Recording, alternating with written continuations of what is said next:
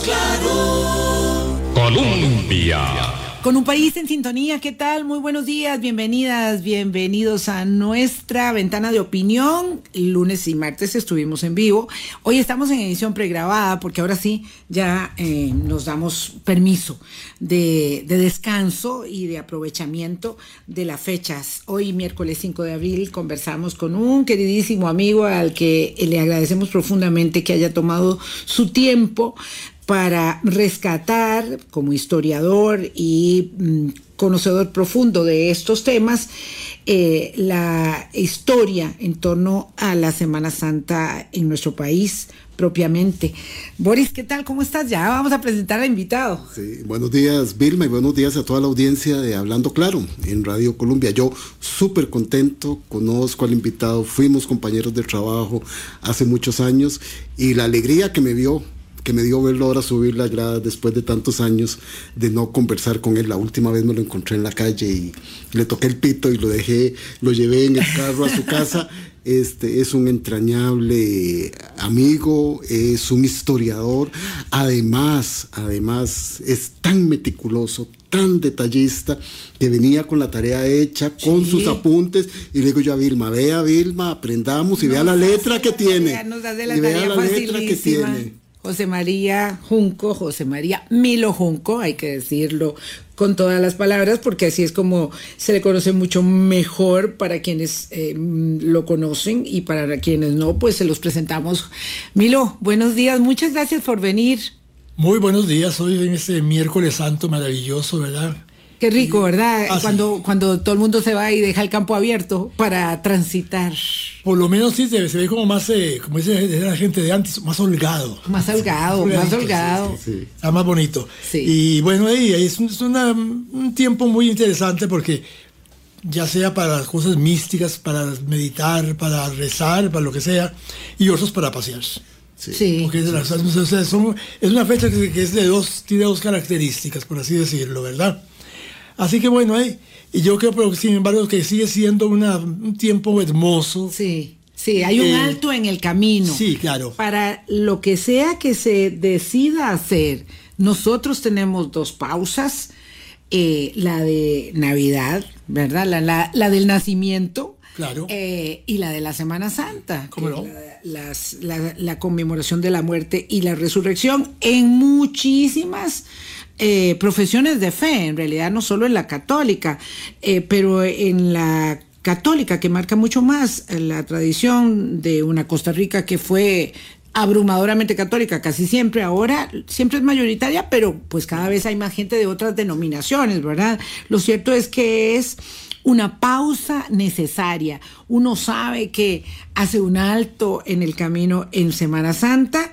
Eh, y luego ya vienen vacaciones como graneaditas ahí a mediado de curso lectivo y unos sí y otros no, pero en esta casi todos. Por eso es que es tan habitual que se declare en el sector público eh, feriado y que las personas tomen vacaciones lunes, martes, miércoles y en el sector privado también. En realidad hasta, hoy a mediodía quedan algunos trabajando, pero ya después eh, del mediodía de hoy se, se siente todavía mucho, mucho más que estamos en una necesaria pausa y eso para la sociedad es importantísimo como para cada uno de necesario. nosotros. Yo en mis casi 60 años siempre he disfrutado mucho la Semana Santa, a pesar de que ahora yo no profeso la religión católica, pero el año pasado tuve una experiencia muy interesante. Volví a ver procesiones, fui a ver algunas de las, de las manifestaciones más importantes, de las fechas más relevantes, este, y cómo le ayuda a uno de veras a la reflexión, a la meditación,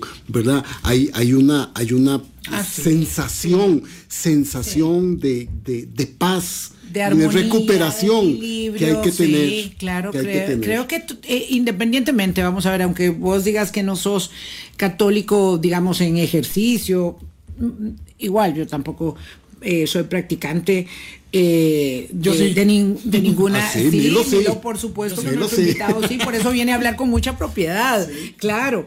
Pero bueno, aún así, este tiempo eh, que es un tiempo de reencuentro, que idealmente debe ser un tiempo para encontrarnos con nosotros mismos, que es muy importante ponernos atención en modo silencio, en modo, y, y eso sirve hasta en la playa, obviamente, o en la montaña. Eh, conectarnos con nosotros mismos, con la empatía y la necesidad, sobre todo en tiempos de polarización y descalificación del otro, con la necesidad de entendernos como un conglomerado social, ¿verdad? Como personas que convivimos necesariamente y que a partir de reconocer las uh, inquietudes, ilusiones, esperanzas y necesidades de los demás, también podemos ser. Una cosa terrible que ha pasado en estos días, de lo que hablamos nosotros también eh, con esto de los migrantes en, en México, ¿verdad? Tan doloroso, tan desgarrador es observar cómo hay desplazados y esto con la Semana Santa viene muy a tono con muchas de las parábolas y muchas de las lecturas que, que, que, se ponen de manifiesto en este, en este tiempo. El juzgamiento, ¿verdad? Eh, inadecuado, el juzgamiento que no da derecho de defensa, la lapidación, cuando yo puedo tener, coger la piedra y tirársela encima a Milo y yo me siento como exonerada de culpa. Todo eso. Eso me hace recordar una frase de San Ignacio de Loyola que es, es, muy simple pero muy significativa. ¿Qué haría Cristo en su lugar? Wow. Uf. Piense, ¿qué haría Cristo en su lugar? Aquel que perdonó a las mujeres pecadoras, a los hombres pecadores, que dio su vida en la cruz por nosotros. Es el, el, lo más maravilloso del amor autosacrificante. ¿Cómo que, que la gente no piensa en qué es eso tan maravilloso que nos legó y sencillamente la gente sigue haciendo barbaridades. Eso que acabas de decir, eh, Vilma, de, de, los emigrantes, Ay, sí. No sé, yo digo que es, es tan, tan, doloroso, a mí me rasga el alma Sí. de verlos eh, eh, en ese sufrimiento esa, y la actitud de la gente hacia ellos, en todo lado, me ha sido terrible. Si lo ves en Estados Unidos, lo ves, bueno, ahí es terrible, y en México mismo y en los países donde han atravesado. Aquí también. Esas, esas caminatas. También, ¿cómo no? Claro que sí. Sí, me Claro duele mucho una cumbre iberoamericana que hubo hace nada, estos días atrás. Eh, y bien gracias. Y bien gracias. O sea, cuando es un tema que nos toca tan de cerca, tan de cerca. En fin.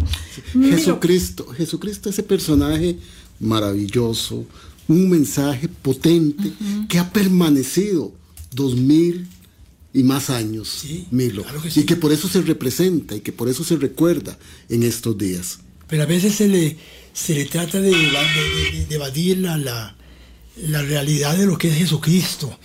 A veces pensamos eh, en un Jesucristo a nuestro gusto, a nuestra, acomodado a nuestras eh, costumbres y lo que queremos que se haga.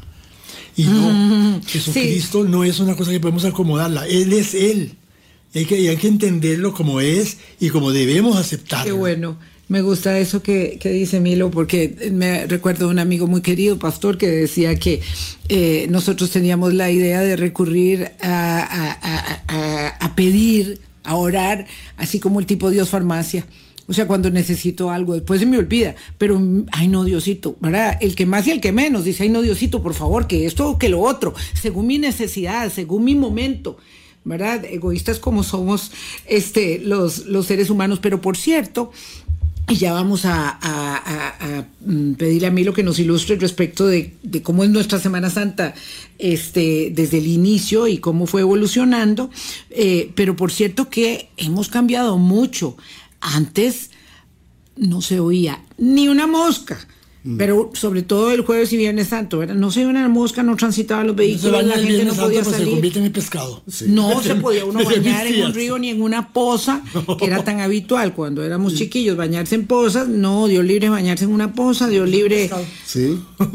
Y, y esto, aquello de comer carne y todo eso, era observado rigurosamente. Y en mi, en mi provincia, Cartago, no, Mucho no, más. no se encendían los, el fogón el Viernes Santo. Por eso es que se cocinaba un montón para tener guardado. Claro. Y, y- y por eso es que se come mucho y rico en Semana Santa. ¿Cuándo empezamos a obedecer esa rigurosidad en la historia costarricense, Milo, de la celebración de la Semana Santa? Ten- tenemos una cuestión interesante y es que fuimos cristianizados, por así decirlo, por los eh, franciscanos recoletos, que son los más observantes, los que eran realmente... Y, y además tenemos dos figuras que luego vamos a comentarlas, como fue Fray Antonio Margil de Jesús y Fray Melchor López, originarios de Valencia, y que nos heredaron muchas cosas que tenemos aún hoy en la Semana Santa, que son las figuras bíblicas vivas. Llámese la Ah. Verónica, la Samaritana, la Magdalena, los soldados, las, María Cleofás, María Santiago y María Salomé. Esas figuras vi- vivas en- en insertas en las procesiones son costumbres valencianas. Y desde aquella época los tenemos hoy aquí todavía. ¿Desde cuál época? Desde el principio de la conquista. Oh, ¿sí? ¿Cuándo fue la Sí. primera celebración, Milo? La primera celebración de la Semana Santa eh, en nuestro país es muy importante por esto, porque supera la de muchos países de América, wow. donde no se celebraban. Aquí se celebró, prácticamente es el segundo país donde se celebró más temprano, en la forma ya de ser Semana Santa, ¿verdad? Es en 1526, El, el- el segundo país, dijiste. el segundo país. ¿Y dónde se celebró primero? A ver, adivíneme. Ah, en México. No, No. Brasil. Ah, Sí, Brasil. qué interesante. Y, y entonces, bueno, estás hablando de 1526. Es que son ¿Cómo no? muchísimos años antes de lo que uno establecería como, como ya el asentamiento de la colonización. O sea, est- estamos en, en las primeras del descubrimiento Son los, casi. al- son los albores de, de- de- de la, de la conquista. Son los albores de la conquista. 497 años. Aquí estaba haciendo Wow. yo el, el ejercicio Casi de cálculo a 500 Vilma. 500 años. Eh, eso se le dio eh, durante la expedición que hizo Pedrarias, Pedrarias Dávila. Y fue la semana del 16 al 23 de marzo. Eh, fue una, una- una- cosa casi casual, porque una tormenta hizo que los barcos tuvieran que encallar, o sea, acercarse un poco a la, la ribera de esa isla y poder esperar ahí a que pasara el tiempo y, y amainara. Sí, la isla de Chira. En la isla, y fue en la isla de Chira.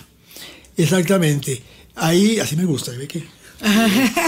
Bueno, muy, muy, Es que tenemos. No, Es es, que tenemos el gorro. fondo de. Eh, no, no, ustedes, ustedes saben bastante. Eh, y además eh, venía con, con, con, con Pedrarias Dávila un fraile que era don Diego de Escobar, hombre que tiene, además de, ese- de, de esta cuestión de la Semana Santa, tuvo también una importancia especial porque es el primer eh, religioso que se sentó con inditos a enseñarlos a leer español y, a- y escribir español, lengua castellana. Es algo ¿Cómo se recopiló esa eh, historiografía? Til, Monseñor Til. Monseñor Til. Sí, Ah. Monseñor Til, sí. Es importantísimo. Eh, es la primera vez que se, se- alguien se preocupó porque nosotros fuéramos de bilingües. Hablábamos en, en lenguas indígenas y lengua y- Español. Español. Sí, y, que- y- y me imagino que lo, hizo- lo hizo con mucha, con una forma muy clara y muy buena, porque los, los- nuestros indígenas aprendieron a rezar, porque ellos no pueden haberlo hecho, eh, haberse confesado y haberse bautizado y eh, haberse comulgado si no sabían lo que estaban haciendo. Pero vamos a ver, cuando usted dice que se celebra por primera vez la Sí. Semana Santa en 1526 en la isla de Chira, Sí, y luego está refiriendo confesión, comunión y no sé, otros sacramentos, Claro. quiere decir que la gente también fue bautizada. Eso es. Eh, No, no, no lo recoge Sanabria, pero sí lo recoge Til. Ajá. Monseñor Til fue muy acucioso en esto. Y además, Monseñor Sanabria es una, una réplica un poquito de, de lo de Til, ¿verdad? Ese se vale mucho de los Sí, recoge. Sí, Y llamémosle así. Claro. Y a partir- Generosamente. sí, a partir de allí, Milo, ¿cómo va evolucionando la celebración de la Semana Santa, que es esa representación de la, de la Claro. pasión de Cristo? ¿Cómo Claro. vamos evolucionando en el país? Pe- Pero nada más quiero dejar asentado ahí el hecho, ¿verdad? Este, este, de que obviamente cuando estas personas son cristianizadas, mm, ya, ya tienen sus propias creencias, sus propios dioses, y Ahí ahí, viene es lo donde bueno. está. Ah, viene lo bueno. Eso parece un chiste, pero es así, desgraciadamente. Fue así. Eh, el padre Escobar volvió a la isla de Chira tres meses después para seguir su, su catequización. Y encontró que todos los ídolos de, de los benditos estaban otra vez paraditos. Obviamente. Y otra vez Obviamente. todo había sido. Quiere decir que no, que, que ellos en El realidad. sol y el, yo- la luna y todo lo demás. Sí, no, no, y tenían todas las, tenían una serie de costumbres y de, de veneraciones y de adoraciones que bueno, de, no, no les dejaron. O sea, hicieron todo lo que se, se les pidió. Eran, eran como obedientes al, al fraile y a los... eh, Vieron el Digo, barco. que quedaba, dijo. Y vieron los, los conquistadores y todo eso, y dijeron, de si obedezcamos a ver, pues, inteligentes, porque en ese sentido, sean muy inteligentes, dijeron, de mira, no hacemos nada como ponernos, y sigamos en la corriente esos viejos a ver qué pasa. Y así se bautizaron, comulgaron y se confesaron. No sé, no sé cómo confesaron, porque en lengua indígena ha sido muy complicado decir pecados y demás. Eso eran, debían ser ni- niñerías. Ok, pero bueno, sí, eh, la, la, la, la- la fe no les entró mucho. No. Pero los frailes siguieron insistiendo Eh, en su sí, proceso sí, de. Ah, no, no, no, catequización. claro, claro que sí. ¿Cómo no? Hoy en día, por cierto, Chira no es muy católica. ¿Ah, sí? No, no, es más bien, hay una fuerte línea protestante. Sí, creo que es adventista. Claro, los asentamientos de denominaciones eh, distintas a la católica eh, han tenido mucha consolidación Sí. en las zonas rurales del país, en las zonas, eh, este, especialmente en las, en las costas eh, de- del país, y ahí, pues evidentemente, no es extraño una manifestación de esa naturaleza. No, no, es, es- es- pero bueno, eh, siempre creen que en, en Cristo y, y meditan y rezan y a su manera, cada quien. Una Pero además hay celebración de, de la conmemoración. Vamos Sí, a sí. ver Jesús como, como un profeta, este, y puede ser que en otras denominaciones, eh, y como un Jesucristo también, ¿verdad? Jesús Cristo es reconocido, no necesariamente este, hay la misma, eh, digamos, expresión en torno a, a la celebración como las procesiones y otras eh, eh, costumbres, pero, tam- pero sí hay una observancia Sí, en ahora, mucho, mucho del fuera, de, cristianismo. fuera de la grabación hablaba con, con Boris y te- me decía una cosa que tiene mucha razón, de que el cristianismo tiene muchas facetas. Claro. Hay gente que tiene un concepto de Jesús de una manera, otros de otra, otros de otra, y ahí vamos. Y bueno, yo creo que ninguna es mala ni buena. Yo creo que Jesús es una, una figura tan grande que no, no alcanzamos como a, como a manosearla, realmente a tocarla como es. Ni a dimensionarla en su totalidad. imposible, es muy sí, no, difícil. no alcanzamos a dimensionarla como es, más sí a manosear mucho, a manosear Sí. mucho lo que tiene que ver con ello, y a ¿verdad? descomponerla un poco a veces. Sí, exacto, yo creo que sí. Sí, nos falta mucha congruencia para actuar, mm, digamos, de acuerdo a las enseñanzas. Sí, yo creo lo mismo. Sí, sí, no, lógicamente. Mira, hay una, una cuestión interesante que es que, por ejemplo, Jesús tiene momentos en, en los evangelios de cosas que se narran allí. Por ejemplo, el caso de la adúltera, que es una de las cosas más. Me decía un amigo mío que es judío y, y observante, pero es muy mente muy abierta. Y me decía que eso es una de las cosas que lo divinizan más que él nunca señaló, nunca juzgó a nada, nunca, nunca, nunca. Jesús solo amaba y solo enseñaba que a través del amor y la, y la comprensión de nuestros semejantes podíamos realmente ser verdaderos. Claro, fue muy disruptivo en ese sentido, por ejemplo, con algo que conversamos con, con Silvia Regina eh, ayer, este, eh, porque la violencia de género estaba ahí instalada Sí. y resulta que eh, las mujeres, mucho más señaladas, apedreadas por sus conductas, ¿verdad? Nadie fue a buscar al adúltero, no, no, solo a la adúltera. Buen- buen- Este, buen- buena, buena cosa. no, que no, decir. por supuesto, bien, porque eso ha sido así a lo largo de la historia. Vamos a hacer una pausa y volvemos. Hoy miércoles conversamos con José María Milo Junco, historiador, conocedor, practicante además de las tradiciones de la Semana Santa. Hablando claro, Colombia. Con un país en sintonía, José María Milo Junco nos acompaña este miércoles en edición pregrabada eh, y rescatando las tradiciones de la, de la Semana Santa. Eh, quedamos en el tema de la adúltera, de la adúltera y de la violencia de género que repetimos porque no mm, esta semana nos, nos, nos, enfocamos en ese tema, tanto lunes como martes, este, pero Milo lo trae a colación nuevamente y vale la pena. Juzgamos, juzgamos rápidamente y no asumimos la responsabilidad de nuestros propios actos como seres humanos. Jesucristo dice aquella frase maravillosa que dijiste ahora que tiene la primera piedra que, que esté libre de culpa. Y es que en realidad... Todos con la piedra en la mano y quedaron ahí tiesos. Claro. Petrificados. Petrificados. Es maravilloso, pero es la película de, de, de Sefirelli. Ah, sí, de Franco Sefirelli. Jesús se queda con la piedra en la mano. Sí. Y la bota. Sí. Claro. Es el que ta, la deja caer. Yo no te juzgo, le dice. Él no, no juzgaba a nadie. Es una maravilla. Es que nosotros tenemos una costumbre de no ser lo que Jesús nos pide. Monseñor Sanabria decía una frase muy bonita, que no podemos enseñar el Padre Nuestro a la gente con, con hambre. Mm. ¿Cómo podemos decir el pan nuestro de cada día dándolo hoy, decía? Sí. Si no hacemos por dónde el, ayudar a la gente que no tiene el pan para comer ese día, mm. que no tiene como el Señor para darle a comer a sus hijos, como no tiene trabajo, que no tiene forma de subsistencia.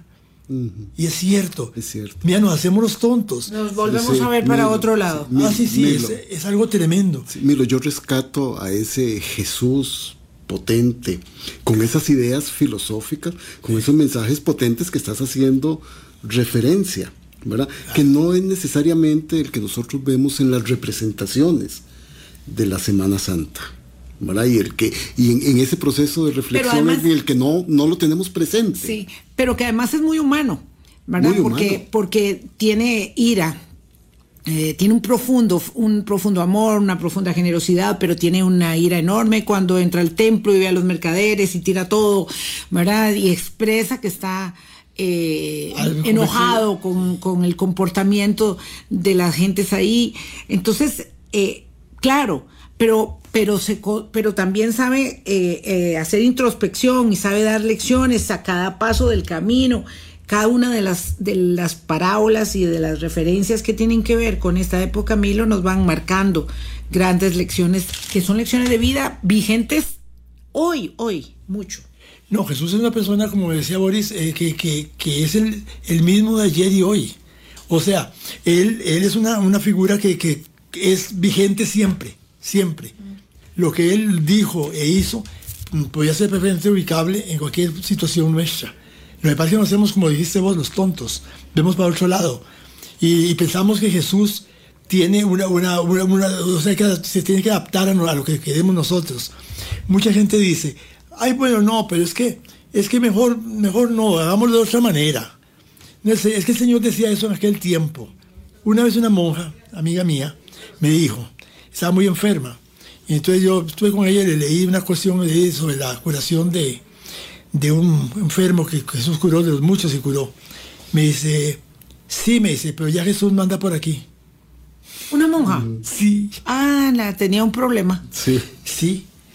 Tenía un problema grave. Y qué tristeza. Yo entonces le dije, no, Jesús no ha dejado de andar por aquí. Jesús sigue aquí. Él va por los caminos, que no lo queramos eh, eh, entender, ni lo queramos eh, ir al encuentro de Él. Uno es el que no anda caminando. Eso, es lo, eso es lo peligroso. Claro, y, lo malo. y por eso la referencia a sí. que si tuviese la fe, claro. por lo menos del tamaño de, de, un grano de mostaza, otra cosa cantaría, porque luego también nos sucede mucho, ¿verdad? Eh, que todo bien mientras todo marche bien. Ey. El problema es cuando estamos sometidos a pruebas, que además es, resulta inevitable en el camino de la vida eh, encontrarnos sometidos a pruebas, y ahí es donde es más complejo, y donde la fe es algo que se tiene eh, internamente. Claro, pero Jesús sí nos enseña también que las grandes pruebas es la gran, lo que nos produce gran fortaleza. Dice Santa Teresa de Jesús que nunca se es más fuerte que tras haber caído, haberse podido levantar. Uh -huh. Y eso es cierto. Eh, Jesús eh, nos enseña en el mismo huerto de Getsemaní, cuando ante la, la, posibilidad ya inminente de que va a ser tomado preso y lo que le viene, la crucifixión, que es una de las Por cosas. Por supuesto lo sabía, sabía lo la que flagelación, todo lo que le venía. Y sencillamente de, llegó a decir, Padre, si es posible, aparta de mí ese cáliz, ese, cáliz, ese, ese, ese, ese sacrificio, pero que no se haga mi voluntad, sino la tuya. Sí. Eso es maravilloso, Tenemos muchos Lo sí. momentos de debilidad y flaqueza. De Lo sigue humanizando. claro. Y lo sigue humanizando profundamente. Jesús era muy humano en todas sus acciones. Él amaba mucho y sentía afectos de- mm, por personas específicas, sobre todo por la gente pecadora. Él lo- lo más- eh, o sea, él no Y señalaba. por la gente disminuida, por la gente Sí. en condición, digamos, de sojuzgamiento, de vulnerabilidad, de hambre, de limitación física, ¿verdad? Este, Bueno, un caso maravilloso es Mateo, el evangelista, sí, que es un, es un tipo que tiene la peor fama en Jerusalén, porque es un, es un recaudador de impuestos de un pueblo que está de esos de- a- bajo la bota de Roma y está trabajando en una cosa que es para bien de Roma. Y sin embargo, le dice, ven, sígueme.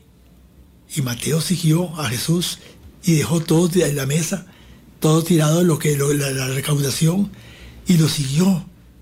Es, es maravilloso poder seguirlo en esa manera. O sea, tener esa fortaleza, esa interioridad de decir, sí, Señor, yo creo en ti, yo voy. sí, lo cual habla, ¿verdad?, de que uno, este, no importa eh, en qué condición esté, siempre tiene la capacidad de, de, de, de convertirse como ser humano. Me refiero a eso, a ser mejor persona. Todos tenemos la posibilidad de mejorar y no hay nadie que sea totalmente malo, ni absolutamente bueno, Pero- ¿verdad? A- No, aquí, no, me, eh. aquí me queda Milo, una, me surge una, una inquietud. ¿Y por qué siguen las instituciones eclesiásticas centrando más en la culpa, en la expiación de la culpa que tenemos todos nosotros? Como Sí. Más que en la... más, en la- más- más que en la reivindicación, en, en el amor, en la lucha, en el perdón. Se predica mucho y se hace poco, decía San Agustín. Y así que yo creo que sí tiene razón. Esa es una cosa. la- la- yo creo que de verdad este tiempo es un tiempo maravilloso para que podamos hacer lo que estamos haciendo, hablar, hablar un poco de lo que podemos, de lo que deberíamos hacer ante estas fechas. Eh, la, eh, la Semana Santa y la Pasión de Cristo, yo creo que es la- la- el momento que ha inspirado más al arte, a la música, a los artistas, de todo. Costa Rica tuvo poetas maravillosos, le contaba yo a, a Boris, que escribieron cosas lindísimas para la Semana Santa. Por ejemplo, aquí Leo Echeverría tenía tres sobrinas muy feas, por cierto, horrendas. Milo. Ah, no, eran famosas por feas. Claro. Y, y- pero las sacaban de Verónica, Magdalena y Samaritana en, Heredia. Y él les escribió los versos para que a cada una de ellas los dijeran. Porque eran- los originales eran muy largos. Eran casi dos páginas de, de, de, de- verso.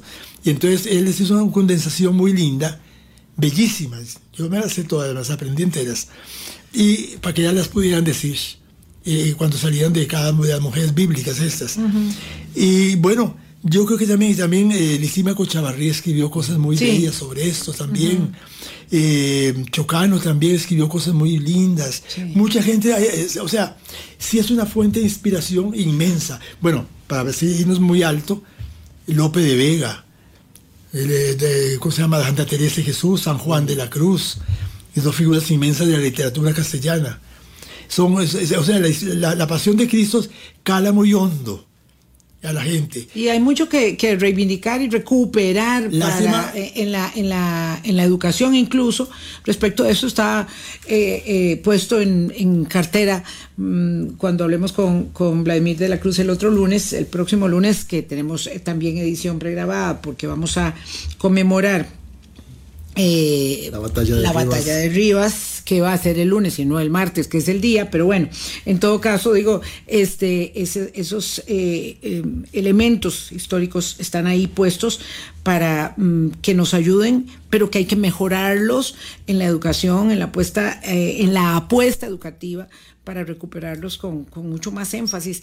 En, en la, en la tradición costarricense de la Semana Santa, esa que decía Milo, para los que se unieron tarde a la transmisión, que empieza en 1526 en la isla de Chira, entonces hay una continuidad eh, y un asentamiento cada vez mayor de las tradiciones católicas eh, en, la, en, la colonización costarricense que, y que además se asienta con especial énfasis, yo diría que ahí en Cartago, en tu, en tu provincia. Hay dos, yo siempre he dicho que hay dos elementos vitales en la, en la cristianización. Es el crucificado y que el indio o el mestizo, toda esa gente se le dice, murió por usted. Sí, sí. E- Ese que está crucificado ahí murió por usted. Por sus pecados. Exactamente. Y la señora que está llorando, esa llora porque usted ha cometido pecados. Entonces la Virgen Dolorosa. O sea, eso, eso fue un eje, una, una, forma muy importante de poder darle para la, la, la cristianización. La cruz fue vital en esto. Y entonces ahí viene que las fechas de Semana Santa tienen más importancia durante la conquista y durante la colonia. Aquí tuvimos un, un gobernador, don Diego de la Haya Fernández, que era el hombre, el gobernador, yo no digo que era católico, es que era recatólico. Pero era una cosa, no, no, es que no tiene ustedes una idea de lo que era eso. Era un hombre que, que, que si había que hacer lo que fuera, por la iglesia lo hacía. Y, y además se empobreció por estar haciendo cosas para la iglesia. La iglesia. Y él decía que esa era su fuente de poder educar al pueblo para Cristo.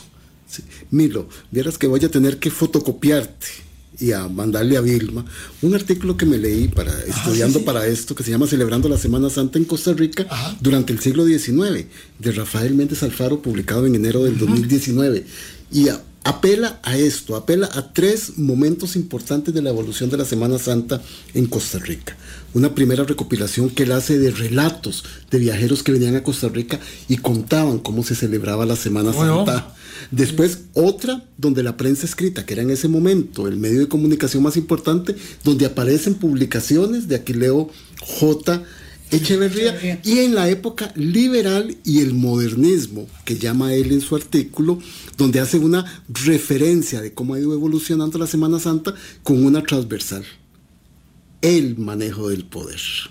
El manejo de poder en la catequización. Ah, no, sí, claro, absolutamente. Bueno, estábamos hablando justamente, eh, antes de entrar al, al aire, amigas, amigos oyentes, con Milo Junco, respecto de ese ejercicio de poder que se manifiesta obviamente en eh, el juicio sumario, ¿verdad? Que da paso a- al linchamiento, ¿verdad? Y a la, a la crucifixión, porque finalmente es eso, es un juicio sumario que no observa eh, debido proceso, sino que se reviste, y eso es muy importante ahora, que eso está en entredicho, eh, se juzga sumariamente, se le encuentra culpable, sin derecho a mucho, sin derecho a nada casi, eh, y en eso estamos siempre, en un ejercicio de poder que tiene que ser controlado porque si no se tornan abusivo. Y en el silencio de un montón que están ahí en el colegio este, Eso es de lo peor.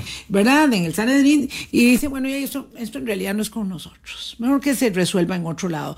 Y cuando nos quedamos callados, estamos dándole paso al ejercicio abusivo del poder a, ens- a- ensancharse. Ahí aparece el niño con la palangana y el, y el pichel a Pilato y se lava las manos. Una- Exacto. una- un signo muy, muy, muy importante de no tengo culpa. Ahí ven a ver cómo hago. Hagan ustedes lo, lo que sea. Jesucristo no murió en una muerte judía. Jesucristo muere en una muerte romana. Porque la crucifixión no es una muerte judía. Los judíos no, no, no, no mataban a ningún judío. Eso lo, lo tenían ya como, como una, una normativa. Pero sí permitieron que Pilato lo hiciera. O sea, como que Claro, yo diga, por omisión. bueno, entonces el señor aquí que está aquí al lado, a un lado, ese que lo haga él y yo no, yo quedo yo limpio. vuelvo a ver, yo vuelvo al otro lado. Exactamente. Pese a que Pilato tuvo una, una figura importantísima a su lado, Claudia Prócula, la esposa de él, que fue la única, la única voz de mujer que se levantó en toda la pasión para defender a Cristo. No hay otra mujer más que ella. Por eso es, es muy interesante que una de las figuras de la pasión que se consideran, eh, que se están en el Via Crucis, que es la Verónica, Eh, esa, esa mujer dice, dice San, eh, un santo que es San Policarpio, que fue discípulo de San Juan el Evangelista, que esa mujer era Claudia, que fue Claudia en realidad.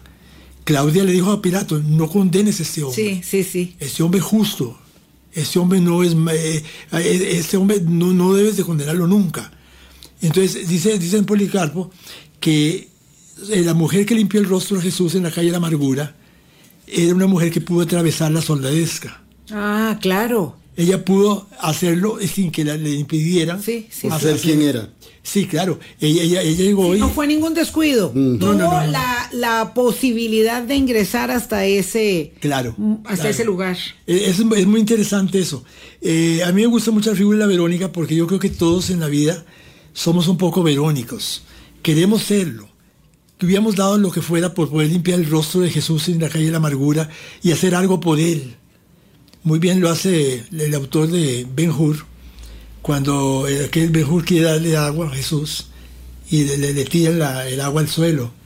Sí, todos hemos querido, realmente eh, es un sentimiento muy propio de, de- de la, tal vez un poco sensiblero, pero sí es interesante que decirlo, bueno, sí, yo quiero ayudar, que quisiera haber estado en aquel Pero, momento. pero es que además, eh, vamos, hay que entenderlo, ¿verdad? Quien tiene, quien tiene la determinación de pasar y romper un cerco de seguridad, como la Verónica o como el que le da el agua, este, tienen no solamente un enorme convencimiento.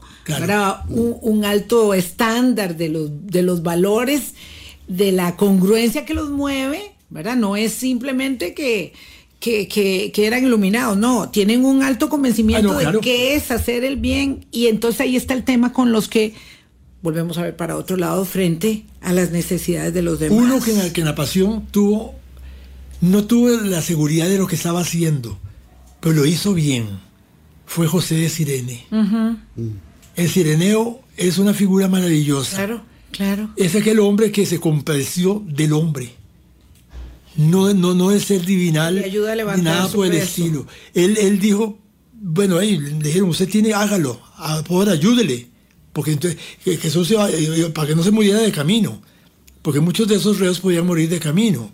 Y entonces no se podían crucificar. Y había que crucificarlo. Ellos querían que Tenía que estar vivo para que fuese crucificado. entonces, y él agarra la cruz, y mira, es maravilloso eso, y la carga con Jesús hasta la cima del Calvario. Sí, Es- Eso tiene una, una, una, una enseñanza muy grande. claro. Bueno, después, de esa manera, se- tiene dos hijos él, que fueron cristianos, y uno, uno fue obispo, y el otro murió en el circo de, de Nerón. Wow. Bueno, y son estas personas que referían Vilma y Milo, nuestro entrevistado de hoy en este miércoles santo, los que representan la resistencia. Sí. Y los que representan, ¿verdad? Quienes hemos tenido ahí unas posiciones diferentes para no dar la espalda. Vamos a un corte y regresamos con José María Milo Junco, hoy este miércoles santo. Hablando claro, Colombia. Gracias por hacer parte de nuestro Hablando Claro en esta edición pregrabada miércoles 5 de abril con José María Milo Junco. Antes de hablar, que no quiero que se nos quede el tema de, la, de las comidas, que es tan emblemático en esta época y Claro. que Milo también nos puede ilustrar, en la pausa estaba comentándonos nuestro invitado acerca de la importancia que tiene el duelo de la patria, que obviamente es a las 3 de la tarde del Viernes Santo, cuando eso se Se escucha en todas partes, ¿verdad? en el radio, en las, en las procesiones. Entonces, ¿de dónde procede el duelo de la patria y por qué tiene tanta importancia? También, evidentemente, se pone en los funerales de Estado y en algunas este, ceremonias muy significativas. claro. Sí. ¿Cómo no? El duelo de la patria que es obra de un maravilloso niño que cuando fue grande, ese fue un músico egregio. Una vez conversando con Benjamín Gutiérrez, me decía que Costa Rica no tenía la menor idea, nadie, de la inmensa calidad y la proyección tan inf- infinita que tiene la música de Rafael Chávez. Lo decía el maestro Benjamín Gutiérrez, Sí, se lo me decía. dijo. ¿Cómo no? Ajá. Me lo dijo a mí. Y yo le, lo conversábamos un día y me decía que, que qué horror, cómo había tantos beneméritos extraños, rarísima gente que, que la gente ni sabe quiénes son ni, ni qué hicieron tampoco. Y una figura como esta la hemos olvidado. ¿Quién es? Rafael Chávez Torres. Rafael Chávez Torres. Era un ¿Él niño descalzo. oh. un niñito descalzo que vivía en las inmediaciones del barrio de la Dolorosa, que la mamá hacía cajeticas en la noche y él a las 4 de la mañana salía a venderlas con un canastico. Era descalzo y vivía en una casa de 4x4. Una cosa terrible. Eh, ese niño ve- eh, vendía las cajeticas para ayudar a su familia, a su casita, y a la vez aprendía a leer y a escribir con una señora vecina que vivía enfrente, una señora Garnier. Resulta que ese niño se iba a vender las cajetas a donde estaban ensayando la banda nacional, dirigida por Manuel María Gutiérrez, que es el autor de nuestro himno nacional. Claro, claro, sí. claro. Y entonces el niño oía la música y un día comenzó a silbarla. Entonces don Manuel María le dijo, usted, es un, usted tiene buen oído, pese a que le falta una oreja. ¿Cómo? Sí, le faltaba una orejita. Le decían el Sonto Chávez. Por eso. sí. Eh, bueno, de, de nacimiento de una José, ya no tenía una orejita. Entonces resulta que él le dice, ¿por qué usted no estudia música? Y yo no puedo, le dice, yo vendo cajetas. Sí, sí, Yo estoy no en otra cosa. Sí, le dice, no, venga, y usted va a trabajar con nosotros. Y usted va a ser trompetilla. Trompetilla no es de música, sino es manejador de las partituras y llevarlas a los, los, artistas y Sí, asistente, como el juntabolas. Y entonces, y el niño comenzó a aprender a manejar todos los instrumentos.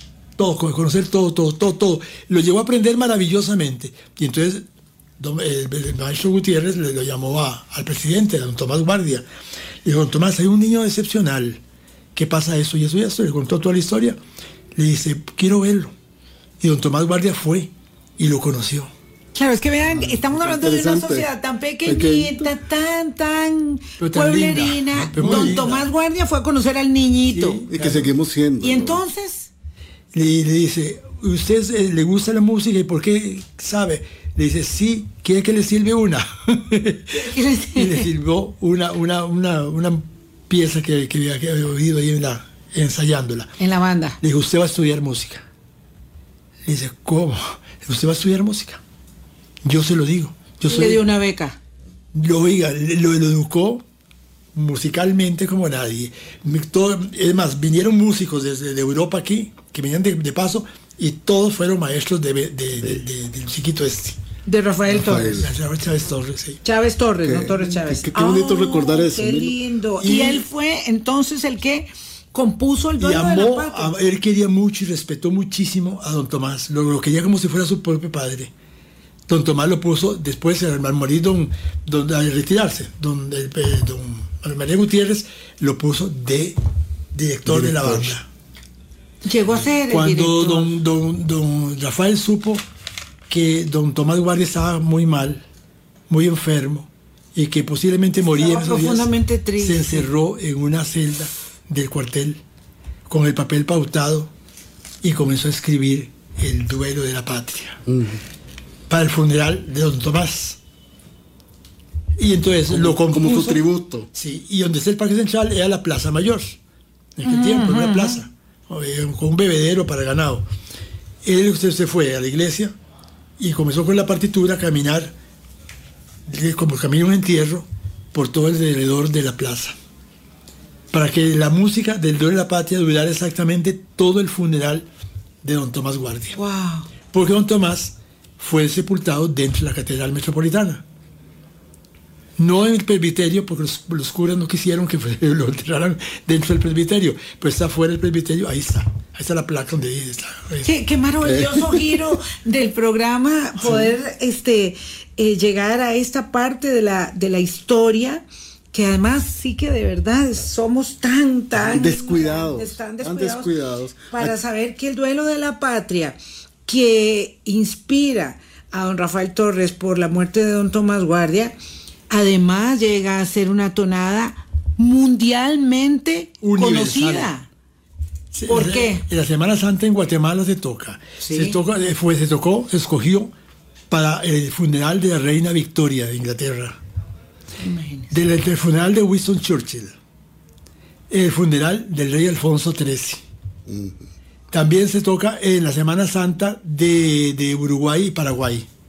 Bueno, pero Milo, malos En a- Guatemala. Manos a la obra. Hay que hacer la exposición y, y- y el documento de motivos para poder darle el benemeritazgo entonces al maestro Rafael Chávez Torres. Lo tengo ya, ya lo tengo Ya en lo foto. tiene ahí ya lo tengo en foto y tengo como última referencia que en el año 2020, durante la pandemia, este Se propuso. No, no, no, hubo un homenaje. Ah, como, sí. como había muchas cosas que se hacían de manera virtual, hubo un homenaje de la, de la banda de conciertos de Heredia, que en ese momento tuvo mucha repercusión, haciendo alusión a la música del maestro Rafael Chávez Torres. Ay, no lo tenemos conocía. que hacer benemeritazgo. Ahora me dice Eric que nos quedan cuatro minutos y valió mucho la pena este giro tan interesante, don José María Milo. Conócelo, Vilma.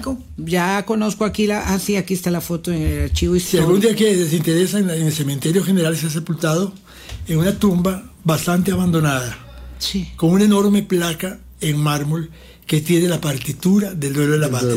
Y dice al maestro ma- Rafael Chávez Torres, las bandas de Cartago, Heredia y San José. San José. Ah, voy a buscar Ah, yo. Sí, ay, qué Voy a bonito. buscar. a buscar. Bueno, eh, lo, que, lo que quería era hacer una referencia, ahora sí muy breve, al tema de las comidas, porque resulta ser tan inconsustancial a la celebración de la Semana Santa.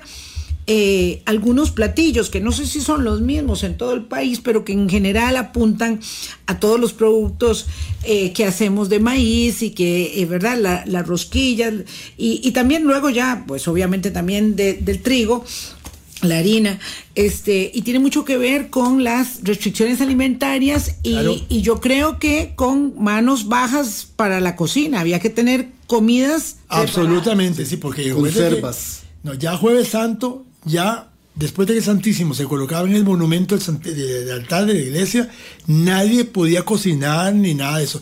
Y además dicen que no se bañaba tampoco la gente. No, a mí me tocó de niño no bañarme. Era muy mal bañarse ese día porque no. Usted, si se metió en un río, se, se, se convertía en pescado. sí. Sí. Pero bueno, pero entonces lo, lo de las comidas tiene mucho que ver con el hecho de que ya no se podía Sí, cocinar. Y- Entonces se preparaban un montón de cosas los días previos para tener suficiente. Y se- en demasía. a Pan veces. casero. Y solamente se hacían especialmente los, tamales mudos. Así. Ah, sí, claro, porque sí. no podían tener carne. resurrección. Sí, se llamaban, se llaman. Sí. Mudos porque no, porque tenían carne. porque No tenían carne. Para resurrección. Sí, eso hoy está mal visto decirle ese nombre, pero bueno, así se llamaban. Bueno, También sí. les decían tamales tontos. Sí. Bueno, sí, llamémosles, llamémoslo de otra manera, sí. porque- Bueno, sí, tamales, Tamales sin, sin carne, carne. Tamales sin carne porque no se comía carne, entonces los más deliciosos de frijol, pero también hay de otras cosas. Pero yo los invito a que coman. Las maravillas son las cajetones de, de, de higos. Qué ¿A dónde se? Cartago. En Cartago, Cartago, son, son de Cartago. Cartago. El chiverre con higo. Chiverre. Uf, La miel de chiverre. Ya yo mandé a pedir en el chat familiar no, Ah, bueno. miel de ayote. Tengo, Ah, así, de Boris se, decantó por la miel de ayote, pero, oiga, tengo la boca hecha agua y es muy temprano para almorzar, tempranísimo la para rosquilla de almorzar. frutas. Es un queque en redondo, una, una, una- un queque redo- redondo grande con...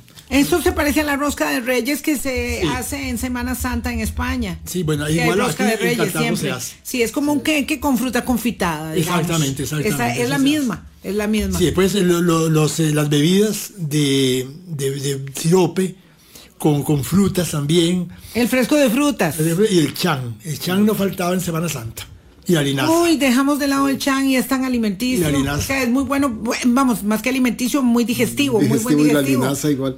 Bueno, Y yo la- tengo mucha hambre y con eso ya creo que nos vamos a ir Después de- despidiendo. después Voy a de ir a la proce- buscarnos un café Después de la con, procesión, con la gente se iba para la casa ya sabían que estaba la empleada, en la mesa tenía todos los comestibles, todo, todo, todo lo que se podía comer en ese día. Y lo del bacalao surgió ya, eso muy español. Muy español, eso es, Sí. muy- es catalán. Sí, yo, catalán. recuerdo, yo recuerdo en la casa de mi bisabuela y de mi abuela que se cocinaba lunes, martes, miércoles, el jueves no se hacía No, nada no, no, no. y el viernes no se podía ni hablar.